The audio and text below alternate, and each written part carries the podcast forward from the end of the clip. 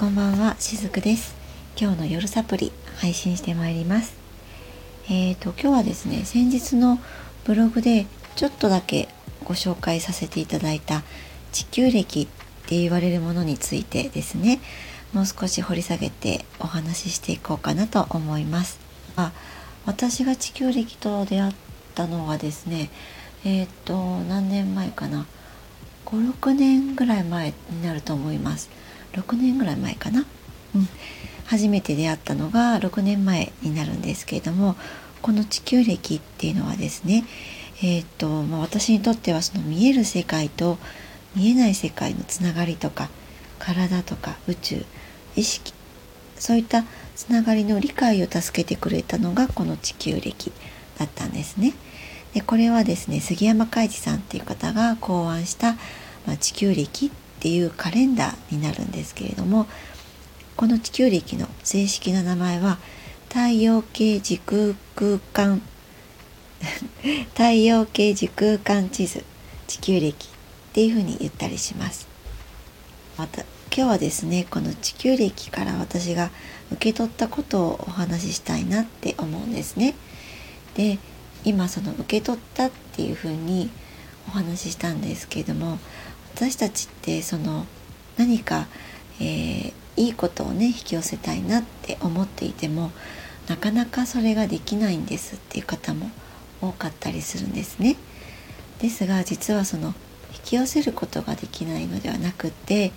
えー、受け取ることができていなかったりするだけなんですね。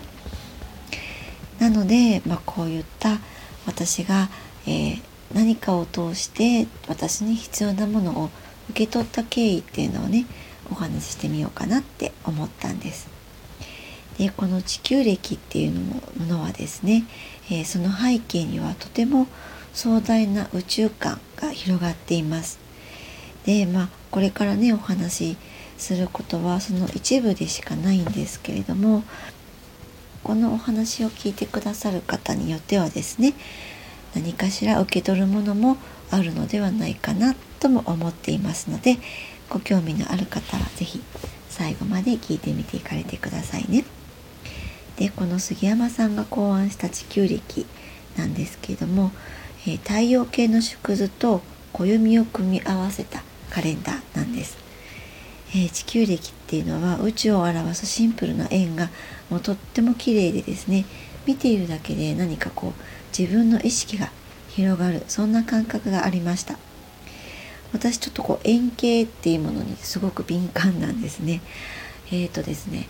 私が住んでいる福岡のとある市にはあの円形をモチーフにした病院っていうのがあってですね個人病院なんですけどもそこの病院はですねちょっと私苦手だったんです。なぜならその円形が私の意識をこうぐるぐる回しちゃうような感じがして、えー、とちょっとそこの病院は行けなかったんですけども、まあ、それほど、えー、敏感な方にとってはこう円っていうのは何かしら自分の意識が広がるようなそういった、えー、マークなのではないかなと個人的には思っていたりします。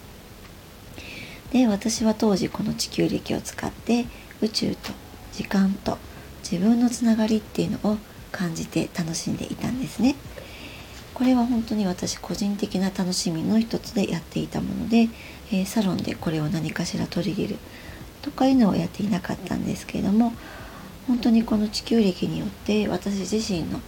何かしらこう意識が広がったり受け取る力っていうのが引き出されたようなそんな感覚でしたね。地球歴を使うことで意識が大きく開いて宇宙のリズムにつながるような時間を感じられるようになったっていうわけなんですね。そうやって意識が広がったことで、えー、宇宙からの意識とかもちろん地球からの、えー、エネルギーとかそういったものを受け取れるようになっていったっていうことがありました。でこれはですね今回は私は地球歴っていうものを例に出したんですけれどもこれに限らずどなたにも何かしらそういう自分の受け取る力っていうのを蘇らせる、えー、アイテムっていうのはどこにもあったりします。えー、例えばですねそれはほっと緩むエネルギーとかそういった感覚になれるものだったりしますなので、えー、私たち必ず毎朝見ることのできる朝日ですよね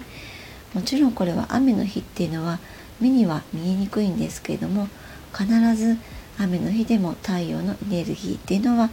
降り注いでいるので、えー、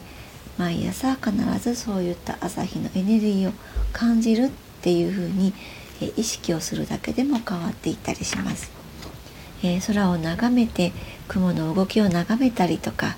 流れていく様子を見たりとかそんなあの自然の流れを見て感じてっていうだけでも人の意識っていうのは広がっていったりするものなんですね。えー、それはなぜかと言いますともう全ての時間が今ここにあるっていうのを体感している瞬間だからなんです。私たちって日々のこう生活に追われていたりするとどうしても思考が優位になって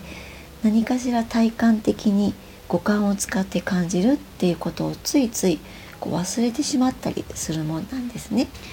えそうすると人の優しさにも気づけなかったりとか強いては、え受け取るっていうことさえも拒否してしまうようなことさえ起こってしまうわけなんです。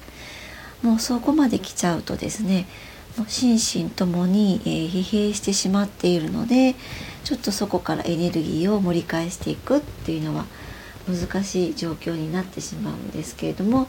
そこにそこまでならなくても毎日毎日私たちって実は自然界からのエネルギーは誰もが受け取ることができる特権なんですよね。この地球上に生きている人みんなにある特権なんです。なので、えそれを生かす手はないですよねっていうことなんですね。